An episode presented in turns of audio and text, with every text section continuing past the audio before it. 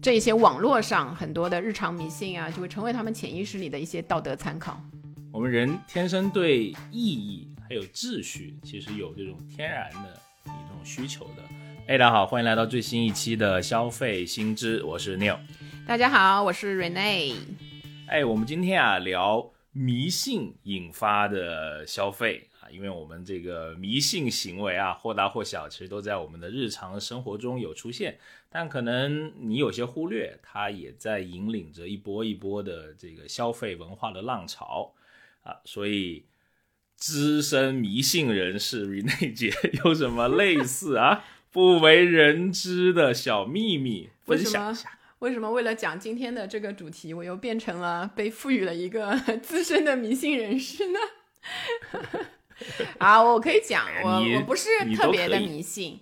呃，但我还是会有一些我自己的小习惯，就是在这两年之前，就是我们还能比较多的坐飞机的时候，我有一个习惯，就是我上飞机，然后可以呃听听东西的时候，我就会听三遍那个心经的音乐，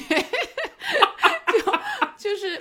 这个是 是什么时候养成习惯的？是真的，真的，因为我我会戴那个降噪的耳机嘛，然后我必定一定会放那个呃心经，然后有人唱的那一段。就是你的信仰还是你的什么？呃，实际上我没有，就是这这佛佛教类的信仰。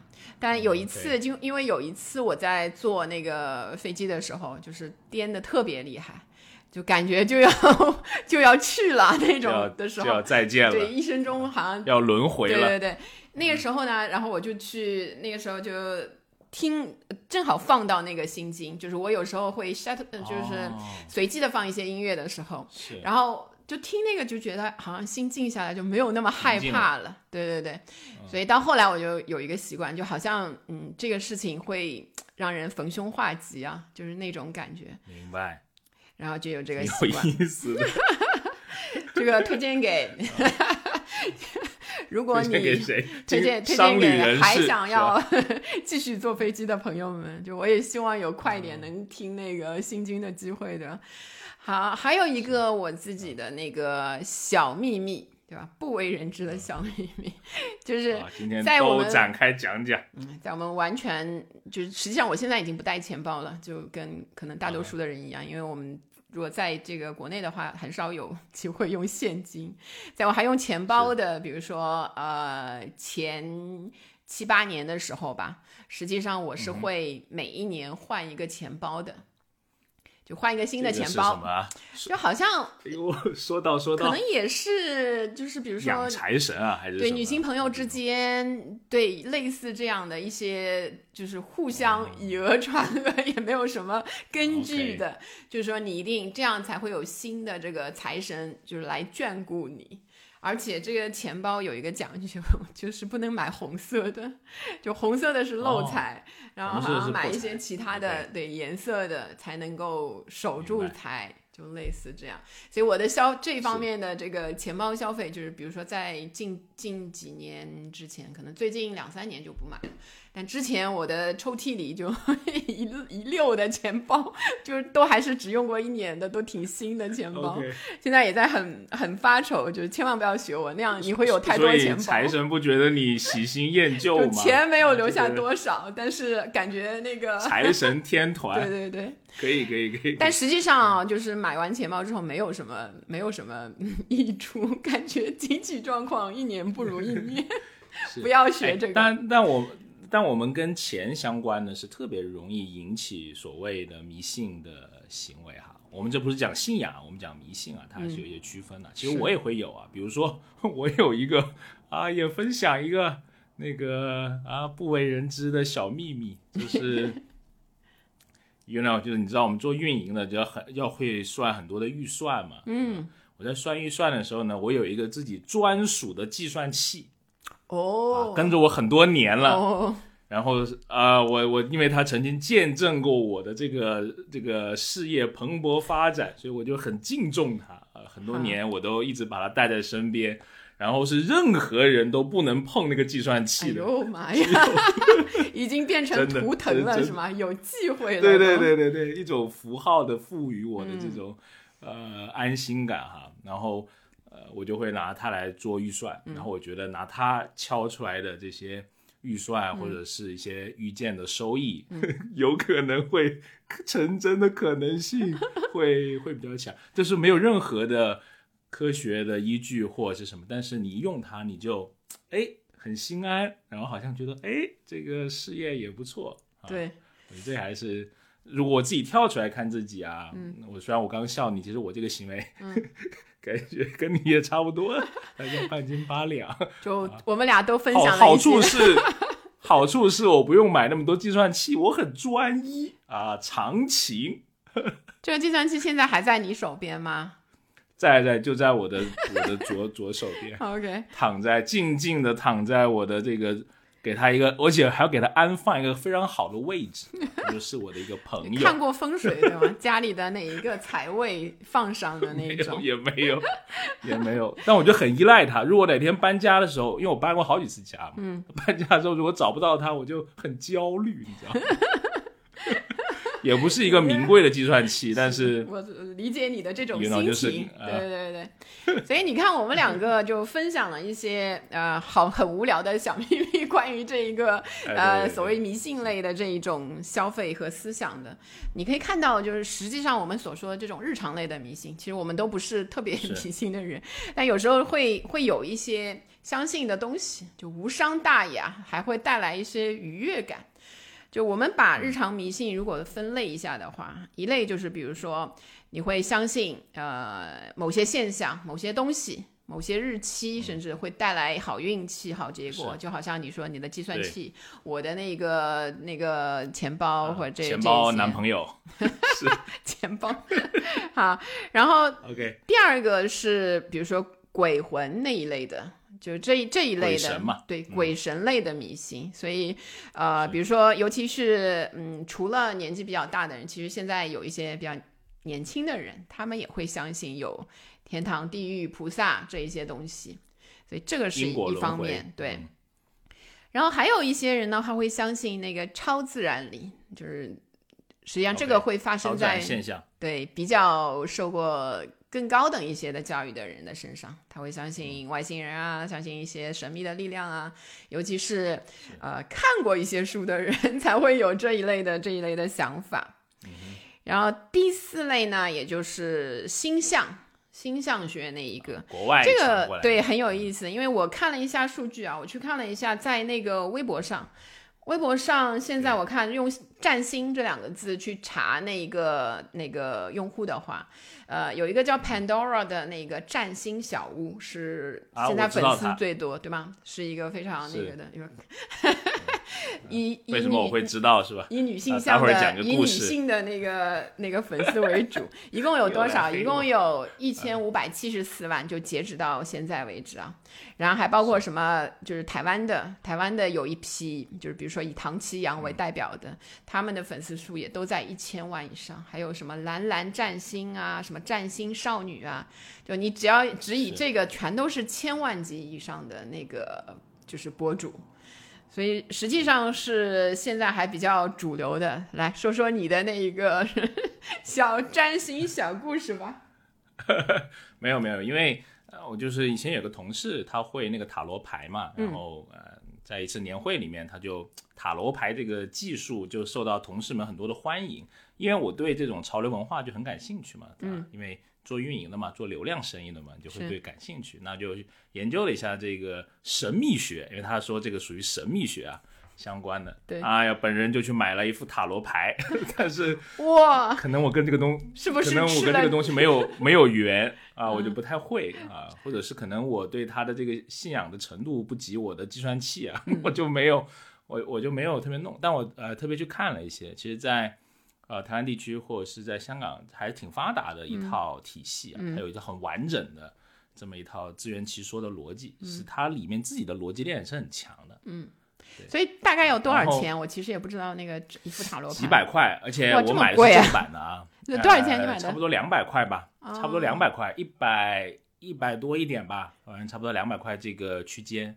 是是。然后世界上有好像有三个版本的塔罗牌，就是它分别是不同的出版公司。很专业啊，说一说。大概是这样吧。然后淘宝上有几个代理商比较大的，就是他会代理不同厂牌的，他有厂牌的，就不同厂牌出塔罗牌。但是大家接受的就那几种哈。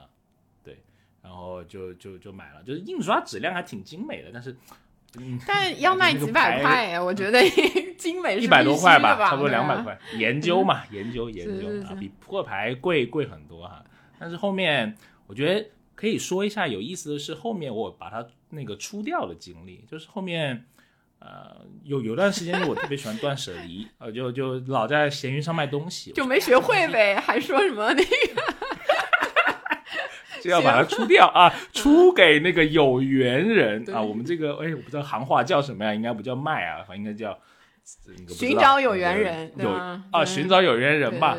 对。然后在那个闲鱼上面，别人就问我很有意思，他就说：“你这个牌算过多少次？给什么人算过？”他会他会对这个来历很详细，因为他们会相信这个是有灵气的这种东西在在在里面的。对对对，所以你这个说的都没怎么，他们他们关注的重点都没有在杀价，就是说很关注我这个的来历。对，对他们来说，这个消费就有点像我们去寺庙，就是实际上买香，我们说请香嘛，所以这个消费实际上有符号价值的，所以。他这一部分的，呃，因为自己的这一部分迷信向的消费，实际上是。给符号赋予价值的这一个行为，所以他，但感觉也不太虔诚啊，还买个二手的，这他们可能在这个 有人还卖二手的呢，原谅我，我我只是转给了对他更有用的人。OK，好，我要拜一拜了，感觉要。所以，所以，呃，你是没有没有完全的搞搞明白里面的那个原理是吗？占星大概它很复杂的，就是它的它的那个规则很复杂，因为它又有什么上什么什么哎什么正向反向，它一张牌有很多说到的，嗯，正的可以这么说，逆了可以这么说，嗯，对，所以说它是一个非常强大的逻逻辑链啊，很有可能你们心理学的去看它会更有意思，因为随便你怎么说都是会。match 到你一些心理上面的痛点，或者是你的啊需求啊，设计这套逻辑的人，我也挺佩服他的，因为毕竟存在那么多年了，是他能够。人传人还是挺厉害的，所以你你有没有发现，就是因为星座这个东西，实际上是会被大量的放在这个营销的或者是产品设计当中，贵到这个欧米欧米伽的这个星座 手表什么星座系列，是是是，便宜到你可能买那个饮料几块钱的都会有星座的区别，就是你你天蝎座和一个，实际上它就是外面包装不一样。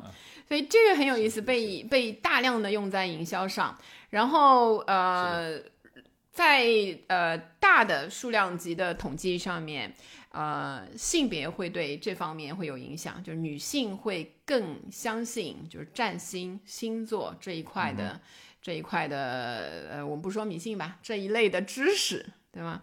同时，嗯，我们说关注星座的那一部分女性呢，同时也会属于。呃，相对来说啊，不太自信，然后又会试图把自己呃生活的那部分来借助一些产品来提高。比如说，他喜欢占星术的话，同时他可能会喜欢一些美妆品、服装、改变发型，甚至于 KOL 对他的影响会比其他不相信占星术的女星来的更大一些。所以，实际上你用在这个营销里面使用这些。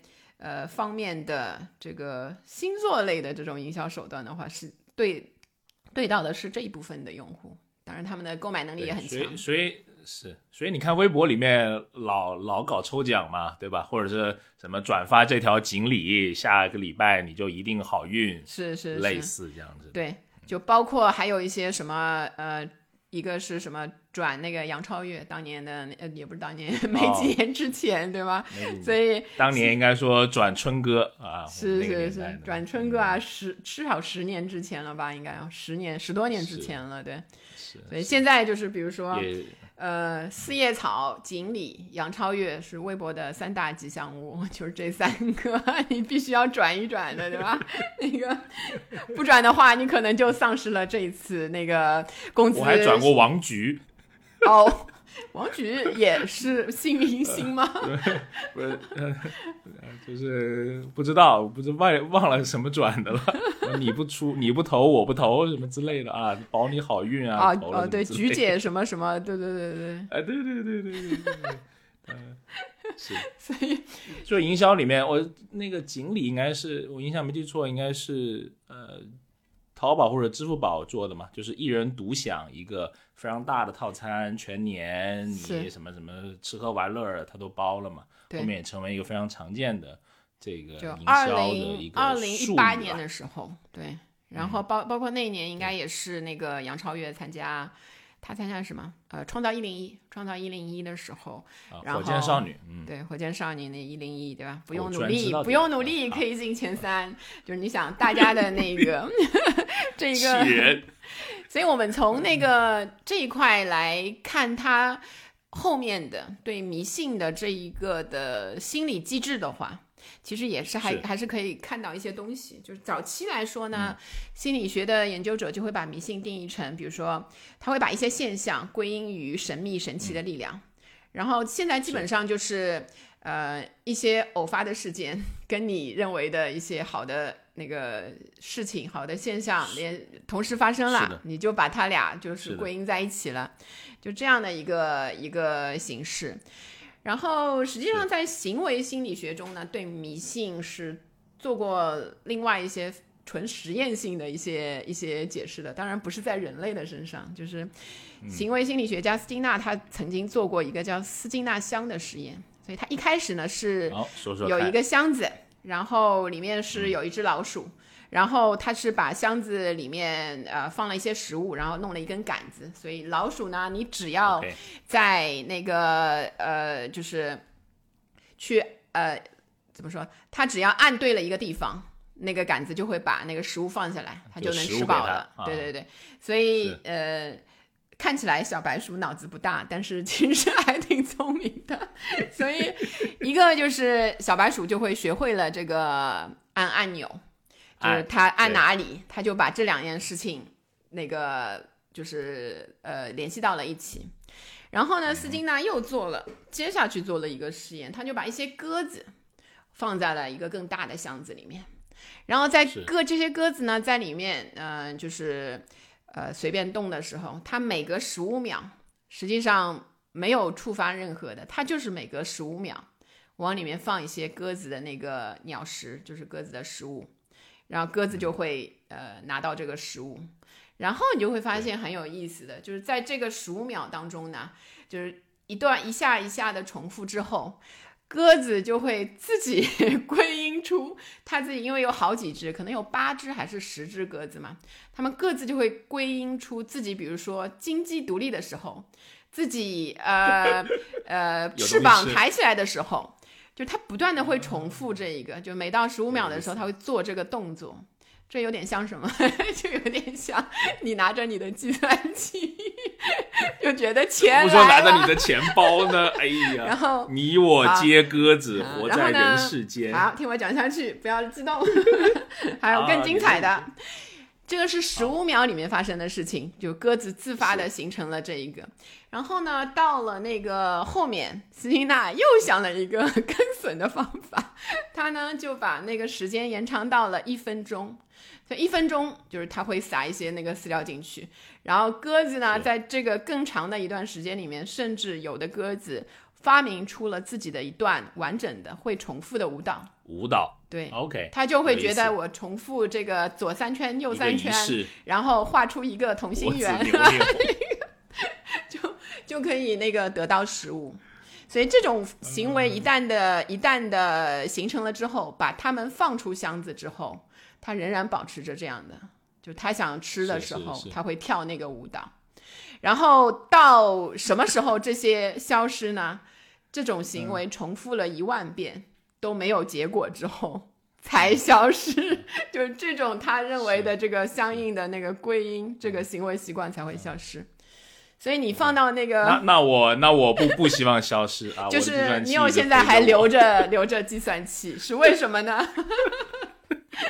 我已经把我的钱包锁起来，就是就是移动支付让我因为我们仍然在事业上升期，还得算。Rene 已经财务自由了，哎呀，祝您祝您今天今年财运滚滚。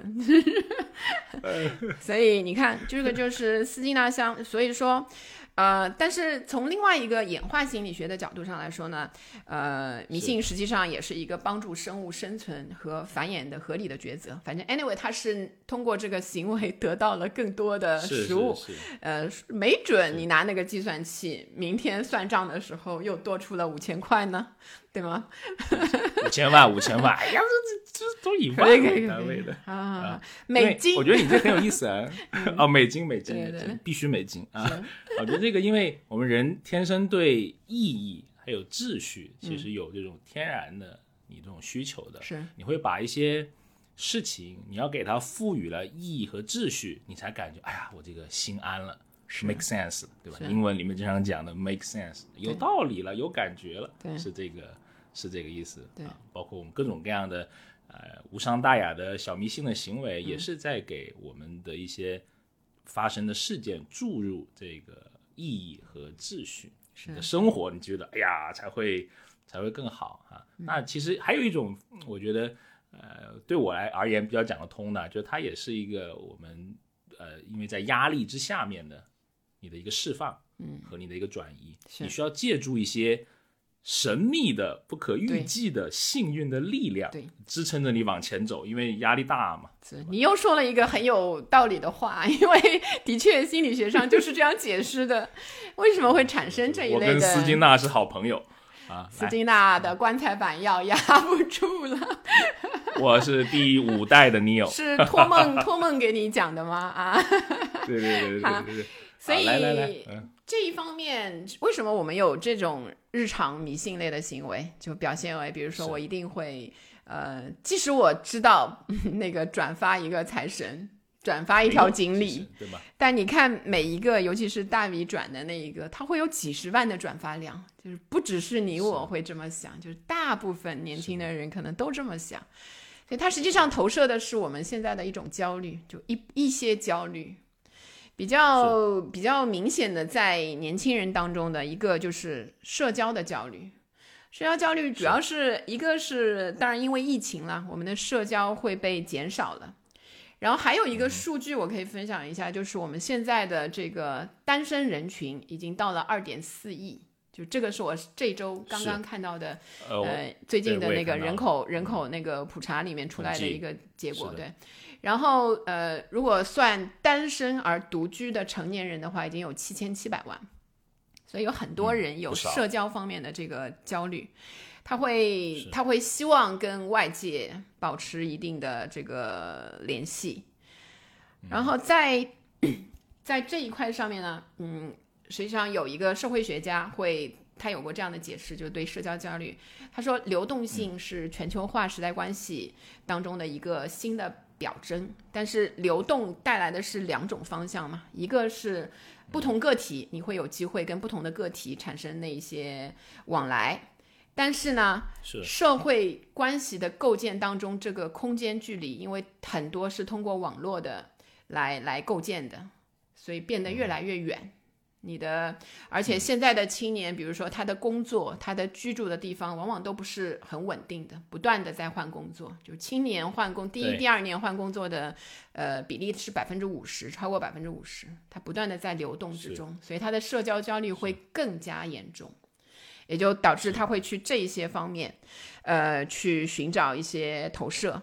然后，当他在转这些日常迷信的内容，转转 CS 桃，转转杨超越，实际上是把他心里原来的那些负面的、负面的一些情绪公开了，对所以这些负面的情绪、焦虑变成了一些可以公诸于世的，在一个像微博这样的平台当中，有很多人是不认识的，也许有很多人认识的，然后让自己处在一个心理舒适区，他就回到了这个舒适区了，然后呃。你说最近为什么工作不好？考六级老是考不过，对，你看，年轻人都是这么想，对，为什么？信水逆啊，但是我看到 微博很多会这样说。对对对，所以包括年轻人的职场焦虑，还有他的婚恋焦虑，他为啥找不到男朋友啊？要去占个星啊，看看跟他的星座是不是不合啊？还是说我这个星座本来就是比较少的人会那个有这个感情的机会啊？就都是这一些的焦虑的同时。呃，在微信有过好几轮的那种，但后面被微信禁掉了，就是在线算命啊，在线占卜，在线算命，好几轮。有一段时间特别的流行。对对对，就你要发个朋友圈，然后你就能免费的什么获得一次本来一百八十八的什么这种有缘人的看手相。是是是是是，有缘人看手相。反正他们都不谈钱，都是缘啊，缘妙不可言。是，嗯，对。在在这个里面啊，我觉得你说这个呃焦虑的投射也是也是挺有意思的，包括我们刚刚说的社交的焦虑、职场的焦虑，嗯，还有这个婚恋的焦虑，确实是现在叫什么社会人的三大焦虑的源泉嘛。对，那也有些商家会因为这些焦虑，因为有焦虑的地方就有消费嘛，嗯，这些精明的商家很会运用，对，呃，这些这些东西的。然后他在这些消费上带上了这些可以呃运用到这个日常迷信的这些想法的那那一块之后呢，你他就会变成一个，不管他卖的是什么，哪怕他卖的是呃一杯可乐。也带上了符号性消费的这一种行为，就是我们现在买这些东西就不是简单的一个物质消费了，对我来说，而是它具有的符号象征的意义，是带旺我还是带随我，就是这样的一个意义。然后我喝完之后就会有感觉，对吧？那个。无敌幸运星咖啡啊，可以可以。对，哎，其实还有一个更古老的生意啊，就是卖号码嘛，对吧？就是。手机号或者是 QQ 靓号啊，对对对，都是这个卖卖号码的生意，就带八。对，以前最牛的就是什么五个八、六个八的手机号，那也是回到这个。你有比较了解的八九十年代的 那一些消费的时候啊，我们又会看到。就我记得小时候，我这个是很经典的商业的这个，是是是八八八九九九。这个就是中国跟啊外国文化的那个区别，外国就不愿意有十三嘛，他会避开十三，然后我们就不要。上海也不希望有嘛。啊，对，上海其实有一点不是那种忌讳的感觉，可能就不是一个好的选择。谐音，但都会喜欢八呃嗯八呀九呀六呀六啊，对，然后呃会觉得红色是喜气的。包括我们现在在股市基金飘红飘绿的时候，对吧？对绿色的，我们有时候也会开玩笑，就韭菜色的那一颗东西，不愿意去买，对吧？不愿意那个要 多吃牛肉。对，实际上我们也知道这个很无忌，对吧？但是，我插播一个，我们也有一个迷信的行为，你知道吗？会去吃烤鸭。为什么？就红吗？烤鸭红啊！哎，那不如去吃点辣的，什么辣子鸡啊之类的。没有，就是一个由头，因为烤鸭是多人的这么一个消费，你给大家啊，这个这个股票难民之间聚一聚啊，大家吐吐苦水。对对对。然后呃，现在其实还有一个很有意思的，就是说星座会告诉你这个月要买点什么。一个要告诉，比如说告诉你这个星期，我我我有时候看他甚至精确到这个星期，对，要穿黄色还是穿什么红色，然后你要买一点什么样的东西，什么类型的东西。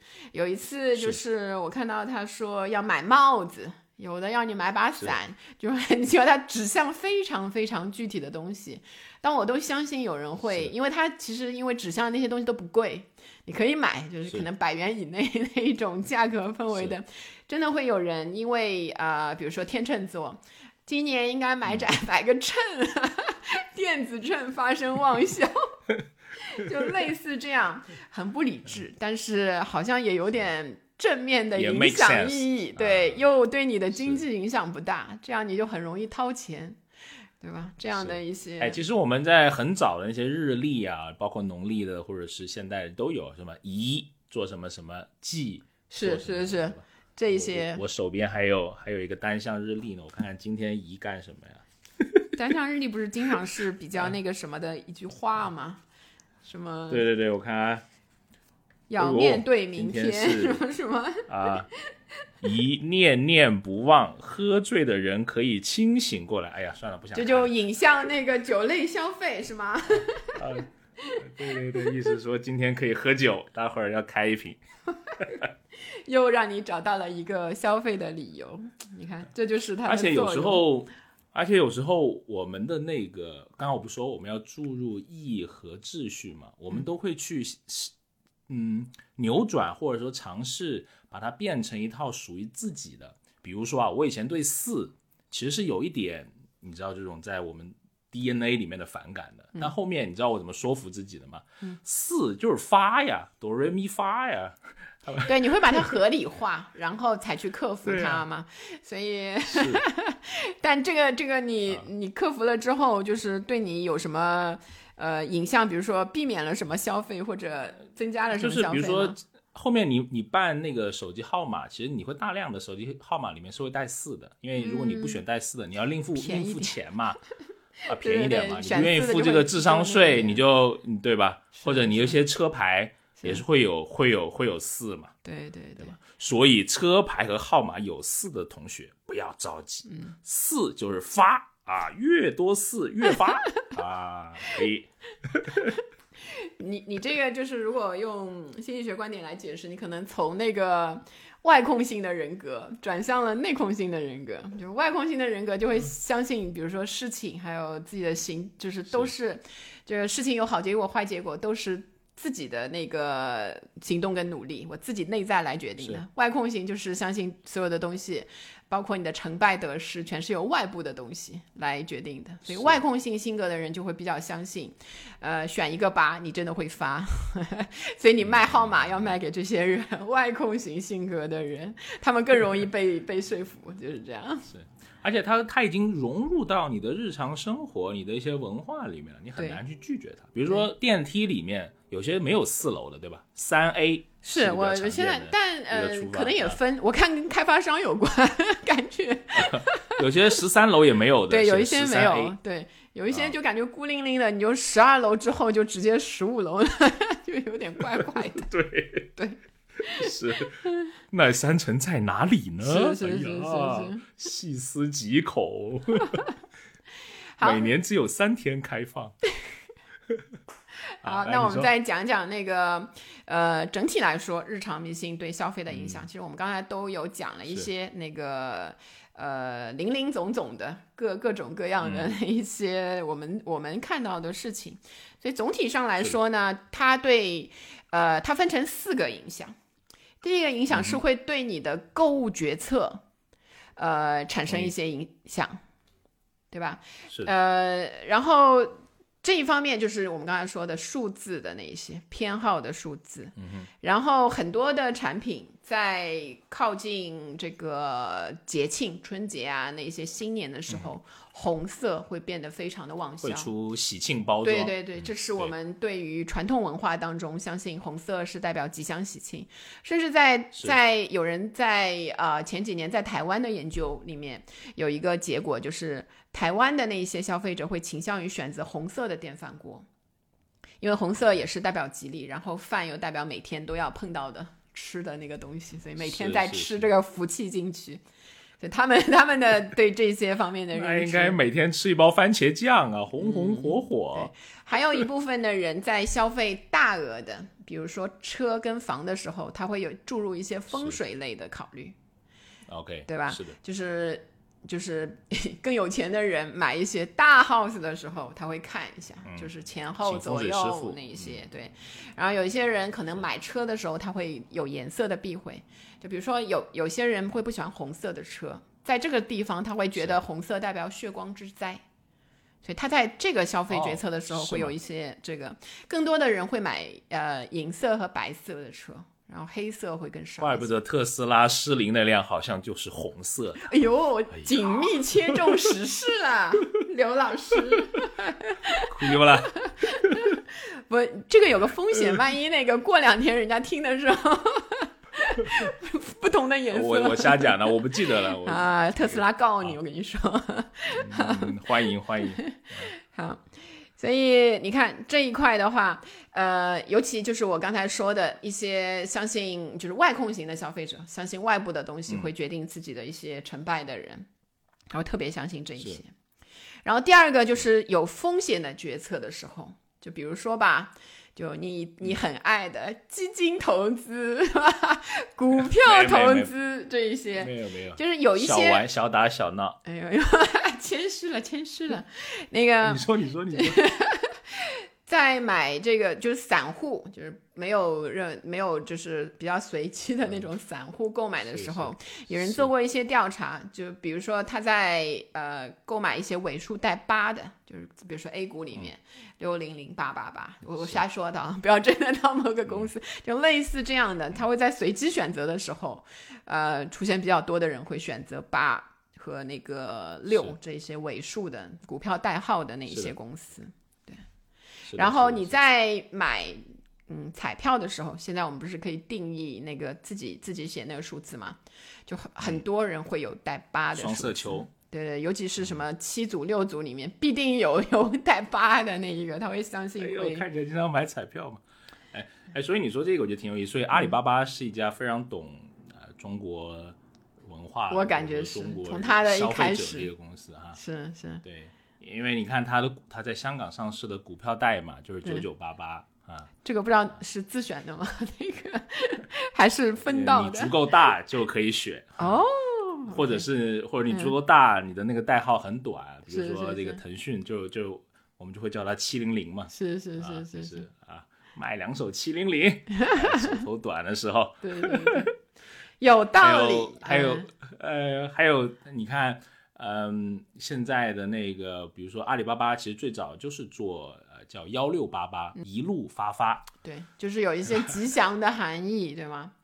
然后，所以实际上你也你也说到了后面一个对他对这个消费者消费者的呃日常迷信的这个行为对他的影响，就对品牌相关的认知，它会有影响。就是有一些，你虽然说阿里巴巴那一些，呃，包括有时候我们看到跟家庭相关的那一些牌子，有带喜、喜悦的喜，或者带福，就很多会带着这样的那个字，然后就会有一种暗示，对对对，就是你买了这个东西啊。家好万好，就万事如意的那种感觉，对吧？什么都都好的那种感觉。什么双喜红？对，所以你你就是随便你看一下，或者是这里面基本上跟家庭有关的，都是一些吉利的那一些象征的，让你在这方面有一些给你。现实际上，迷信是给给消费者，就是用应用在营销里，就是给消费者搭起一个品，就幻觉的那个东西。就是我其实也没有什么道理，说我这个一定你用了就喜他们就不会把这个定义为迷信，而是对传统文化或者就是吉祥喜气，就是讨个好彩头，或者我们可以拿这个话来说哈，还是大家还是有。呃，我们都有趋向于，不管你信不相信命运，但是你总会相信好运会降临在自己身上。是是是是是。然后呃，比方说还有最后的一个就是购买之后的满意度。呃，如果你之前有一种这个怎么讲迷信类的这个思想的话，就是除了在你购买的之前，我们前面说的第一个就是购买决策的时候会产生影响的话，购买之后售后的满意度也会影响。那比如说你买了一个东西之后出现了产品的故障，那么对相对来说，你之前有一定的迷信的人，然后出现故障和跟你八字不合，对对对，就是跟我这个气场不合，然后和那个你本来就是呃有一些负面的迷信，就觉得这个东西可能不太好，就是相比的话，这些负面的。迷信的消费者，就也或者是这样反过来说，就是你本来有一个正面的迷信期待的，这个福一定会给我带来福的人，一旦出现故障，我会觉得它更差，因为我原来的期望值更高，就是这样。我来举一个例子，又有不为人知的小秘密。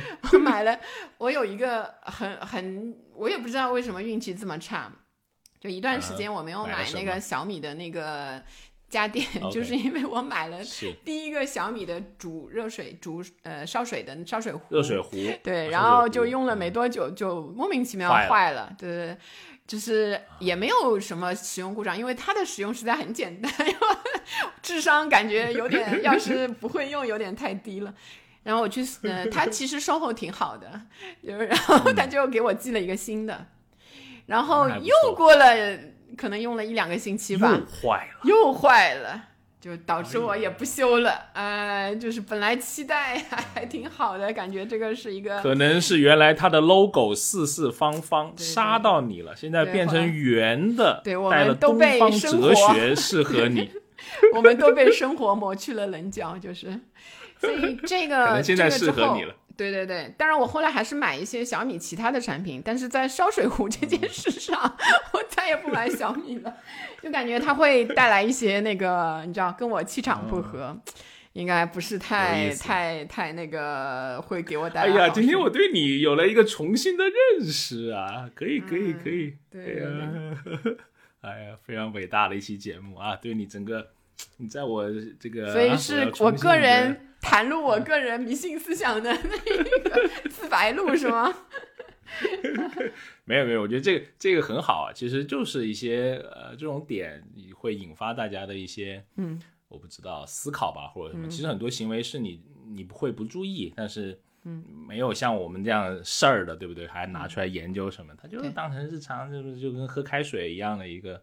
事情就过了，其实背后也会蕴含着一些跟钱相关或者跟消费相关的一些呃行为嘛，是对吧？就是尽管有些行为是是是很傻的，比如说我最后再分享一个，我其实我觉得我很很傻一个行为，但是我深信不疑，你不知道为什么啊？请说。我特别不喜欢，我特别不喜欢别人拍我肩膀，我不知道为什么。这我觉得可以用那个。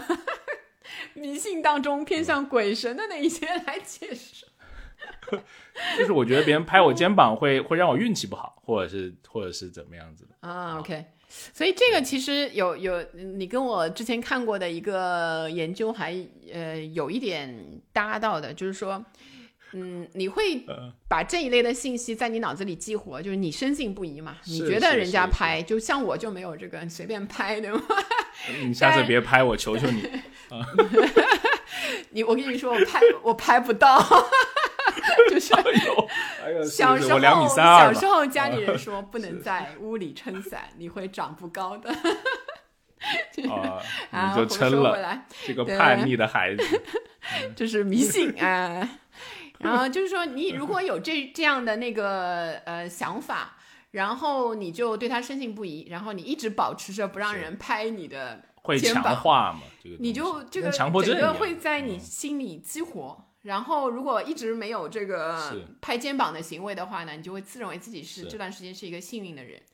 但是，一旦有人拍了之后，这一个好的这个呃系统被打破了，你就会改变自己的。就是我的这个 order，我这个秩序，你知道吗？被打破，我要好长一段时间，我才能有自己这个对对对心理建设。对。我我特别有印象，就有一年我们做双十一，有个王八蛋就拍了我一下，哎呦，你不知道，我就想把他掐死。这个了，对吗？哎呦，做了多少自我的心理暗示，我才扛过了那个艰难的五分钟，继续指挥战斗。哎呀，真的是。所以在这里要送给那个年轻的朋友，就不要学那个你有这样的一些行为，不能拍老板的肩膀，要注意了啊！成功人士多多少少有一点这种行为的。是的，是的。就是所有的对于迷信的这一种最好的一种方式，是你只用它带来的一些正面暗示，尽量避免。实际上你是可以避免它带来的一些负面的暗示的，这样才是 我觉得迷信你比较好的运用它，就不要让它把你牵着走。迷信迷信这种其实要迷而不失，信而不往才行。哎呦，高级高级高级，又这个拔高了啊！Rene 姐专门负责拔高，因为我觉得它是存在于你文化的一部分呢。嗯，我把它，我我可能把它归咎于这个，不是归咎，把它总结到这个文化里面的一部分。你从小就浸淫在这个这个这个里面。比如说我对十三，我就一点感觉没有啊，除非上海话讲十三点或者怎么，可能其实十你们还会有三的点感觉。确在上海也没有那么吓人啊，也还好啊就是有点上海上海有 有什么吓人的？有什哎么忌我我讳的？来说一个。那个我我比如说上海本地人，就是他探病的时候不送那个苹果，啊，苹果因为在发音会。会跟那个病故很像，就是那个发音，就是在在那个方言里的发音。所以大家会就是现在可能都年轻人了嘛，都不太在乎了。但在你在探望那个老年人的时候，哎哦，注意一下，这个香苹果就要掐死你。这就是有一点侬呃你啥意思啊尊重对吗？尊重大家的一个信呃迷信，有一其实也也不能算完全迷信，反正是无伤大雅的文化的一部分嘛，呃对对对已经是你文化的一部分。是，嗯就我相信，实际上在不同的地方也会有这一类的，这个就被我归咎成消费的无伤大雅的一些一些这个行为，不需不需要特别的去注意或者特别的去抵制。是的，是的，特别是现在青年人的话，会跟你这老一辈的会不太一样，因为他们大量的时间是在网上嘛，因为我们嗯。现在这个、呃大量的这个上网的时间嗯嘛，比如说我都看到全球网民就每天超过七个钟在网上啊，中国就更多了，因为我们这个互联网的程度，移动互联网程度更高嘛，是，青年都是八小时以上，特别最近这个网课又多，都八九小时，嗯，就是青年开始沉浸在网络建立出来的这样的一种虚构的一个社会里面的时候呢，上网时间就会取代人和人之间的互动。然后你在呃现实当中的社会交往会有一种恐惧的心理，所以长此以往，你的呃这些网络上很多的日常迷信啊，就会成为他们潜意识里的一些道德参考，这些价值观的形成。嗯，所以说呃日常迷信，当你上网的时候，上网的时间越来越多的时候，这些日常迷信会越来越多的影响你，也就是。嗯去转，我每天如果都要转一条的话，那就有日常迷信的强迫症了，对吧？不要每个月都要去说一次什么五月对我好一点，六月对我好一点，那个六月没空，五月也没空。你让我这想起马克吐温说的一句话，嗯，炒股最危险的时间是三月，其他危险的时间是四五六七八九十十一十二一二。对，对如果你抱着这样的，思想，对吧？就百毒不侵。当然，偶尔转一下也是可以的，我本人也有时候会转。挺好，哎，就是一个缓解焦虑的这么一个就是无伤大雅的小行为，对对对对吧可能你们闺蜜之间聊一聊，它也能成为一个社交的货币，或者是社交上面的一个一个叫什么缓冲，也是挺好。就是花就是两百不要拍我块，肩膀哈，拍两百块买买那个占星牌，然后再去卖掉这个行为，我们是不提倡的啊！希望大家 你居然忽略了不能拍我肩膀这个我的一大死穴，哎呀，吓人不！是说了拍不到吗？真是，总不能跳起来拍吧？好 好好，好好好啊，那如果你对我们类似说的这些跟消费相关的行为或者新数据、新趋势感兴趣的话呢，欢迎你关注我们消费新知啊！如果你转发这期节目到你的微信群，未来的七天内一定有好事情会发生。好好好好。如果不转发的话，也会有好事情。你看我们太有良心了那个对吧？我们不能做那种反正一收听这个身上的福报，就会像下雨一样滋溜溜的，哎呀，悄无声息的来到你的身边。可以走了，没有可以走了，可以走了。好好好好，好，跟大家说再见。好，我们下期见，拜拜